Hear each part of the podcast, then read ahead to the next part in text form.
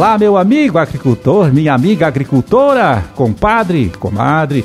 Estamos nós chegando mais uma vez na sua casa, no seu rádio, trazendo para você, trazendo para sua família também, mais uma nova edição do programa O Homem e a Terra, um serviço de comunicação do IDR Paraná, Instituto de Desenvolvimento Rural do Paraná e a Par Emater. Na produção e apresentação estou eu, Amarildo Alba, contando sempre com a ajuda, com o trabalho ali do Gustavo Estela na sonoplastia.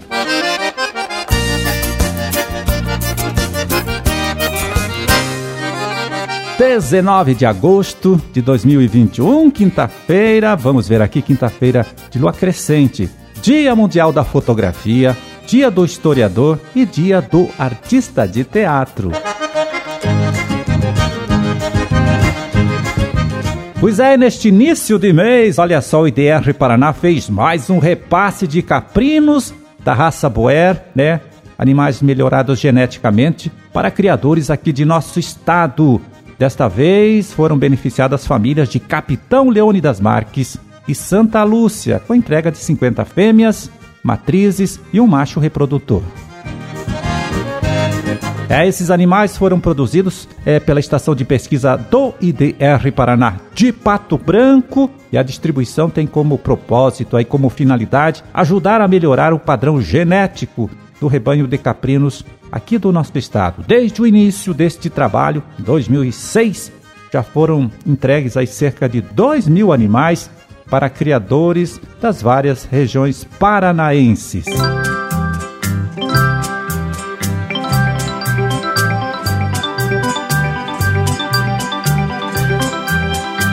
E olha só, hein? O Programa de Desenvolvimento e Revitalização da Vitivinicultura e da Agroindústria de Vinhos, por Revites, já vem mostrando resultados interessantes em várias partes aqui de nosso estado.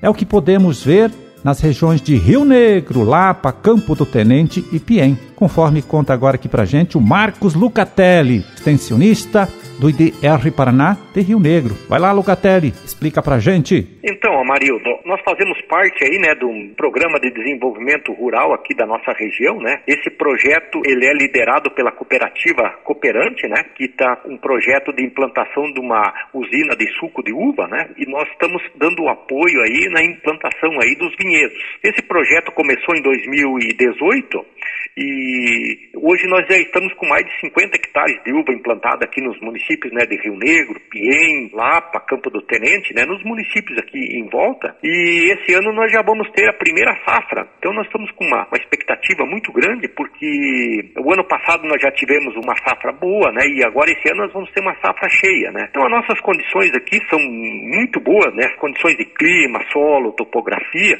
muito favorável para a produção da uva, principalmente a uva Bordeaux, que é a uva que está sendo implantada aqui, né? E o produto aí que nós estamos conseguindo, o produto final aí é de excelente qualidade. Então isso traz um alento, uma condição muito boa aí, né, de uma opção aí extremamente sustentável, né, sob o aspecto ambiental, social e com uma boa rentabilidade econômica, né? Então o programa vai muito bem, nós estamos sendo bastante criterioso na seleção das famílias, seleção das propriedades, né, que estão sendo implantadas esse projeto, porque nós queremos ter resultados, né? E a gente sabe das limitações, né, que a fruticultura tem. Então, está indo muito bem, Amarildo. Graças a Deus o programa está se firmando e a cada ano nós estamos tendo aí a implementação aí em torno de 12 a 15 hectares, né, que estão sendo implantados. Valeu, Lucatelli. Muito obrigado por falar com a gente. Parabéns hein, pelo trabalho de todos vocês aí, técnicos e produtores. Um forte abraço e até um outro dia. Pois é, hoje o Paraná importa de outros estados cerca de 90% das uvas de mesa usadas para a produção de sucos e vinhos coloniais e 84% das uvas usadas para a produção de vinhos finos. É bastante, hein? O Programa de Desenvolvimento e Revitalização da Vitivinicultura e da Agroindústria de Vinhos, ou Revites, então busca diminuir esta dependência né, de matéria-prima produzida é, fora daqui. Então, segundo o Departamento de Economia Rural, DERAL, da Secretaria de Estado da Agricultura, em 2018, né, uma das últimas pesquisas que a gente tem aí, o Paraná produziu cerca de 65 mil toneladas de uvas com faturamento aí de mais ou menos 254 milhões de reais. Produtor Rural é hora de eliminar o milho tiguera de sua propriedade. Erradique as plantas de milho guacho durante a entre-safra e evite a proliferação da cigarrinha do milho no Paraná. Este inseto sobrevive no milho, o que permite a permanência dos enfesamentos no campo de uma safra para outra, causando grandes prejuízos à produção. Esta campanha é uma iniciativa do Grupo de Trabalho de Enfrentamento do Complexo de Enfesamento do Milho no Paraná.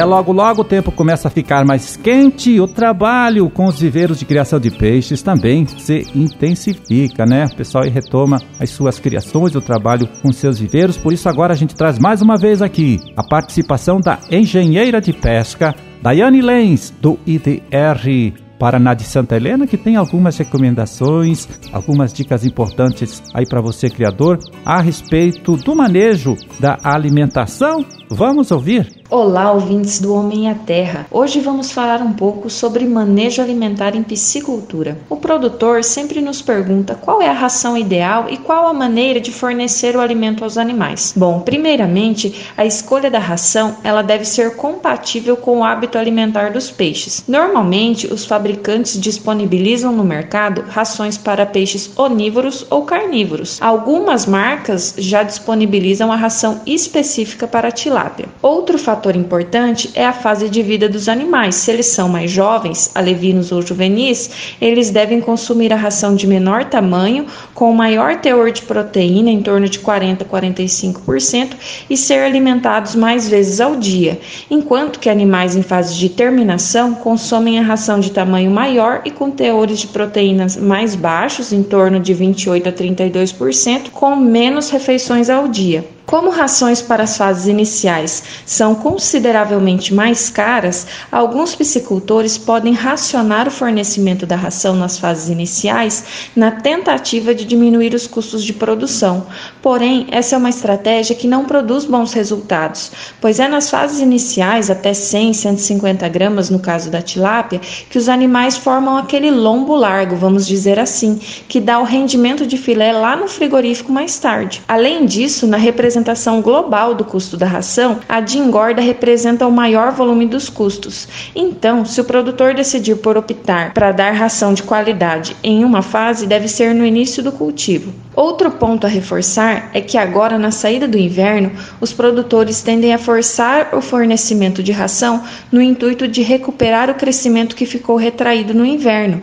Isso não é recomendado, pois além de piorar os índices de conversão alimentar, não vai fazer o peixe crescer mais e ainda deteriora a qualidade da água. O ideal é sempre fazer as biometrias a cada 15 dias e seguir um programa alimentar adequado à espécie e que leve em consideração a temperatura da água e o tamanho tamanho dos peixes. Para maiores orientações, procure o escritório do IDR Paraná do seu município. Um abraço e até a próxima. Tá certo, Daiane. Muito obrigado pela sua contribuição, pela sua colaboração mais uma vez aqui com o nosso trabalho. Tudo de bom e até um outro dia. Bom, e já que estamos falando de peixes, deixa a gente destacar aqui que agora, neste segundo trimestre do ano, de abril a junho, o Paraná assumiu a liderança nacional na exportação de tilápias. Chegou a um faturamento de 1 milhão e 220 mil reais, passando Mato Grosso do Sul, que antes estava nesta liderança. Em comparação com o primeiro trimestre deste ano aí, o crescimento foi de 63%. Bom, os países que mais compram tilápias aqui do Brasil são Estados Unidos, China e Chile.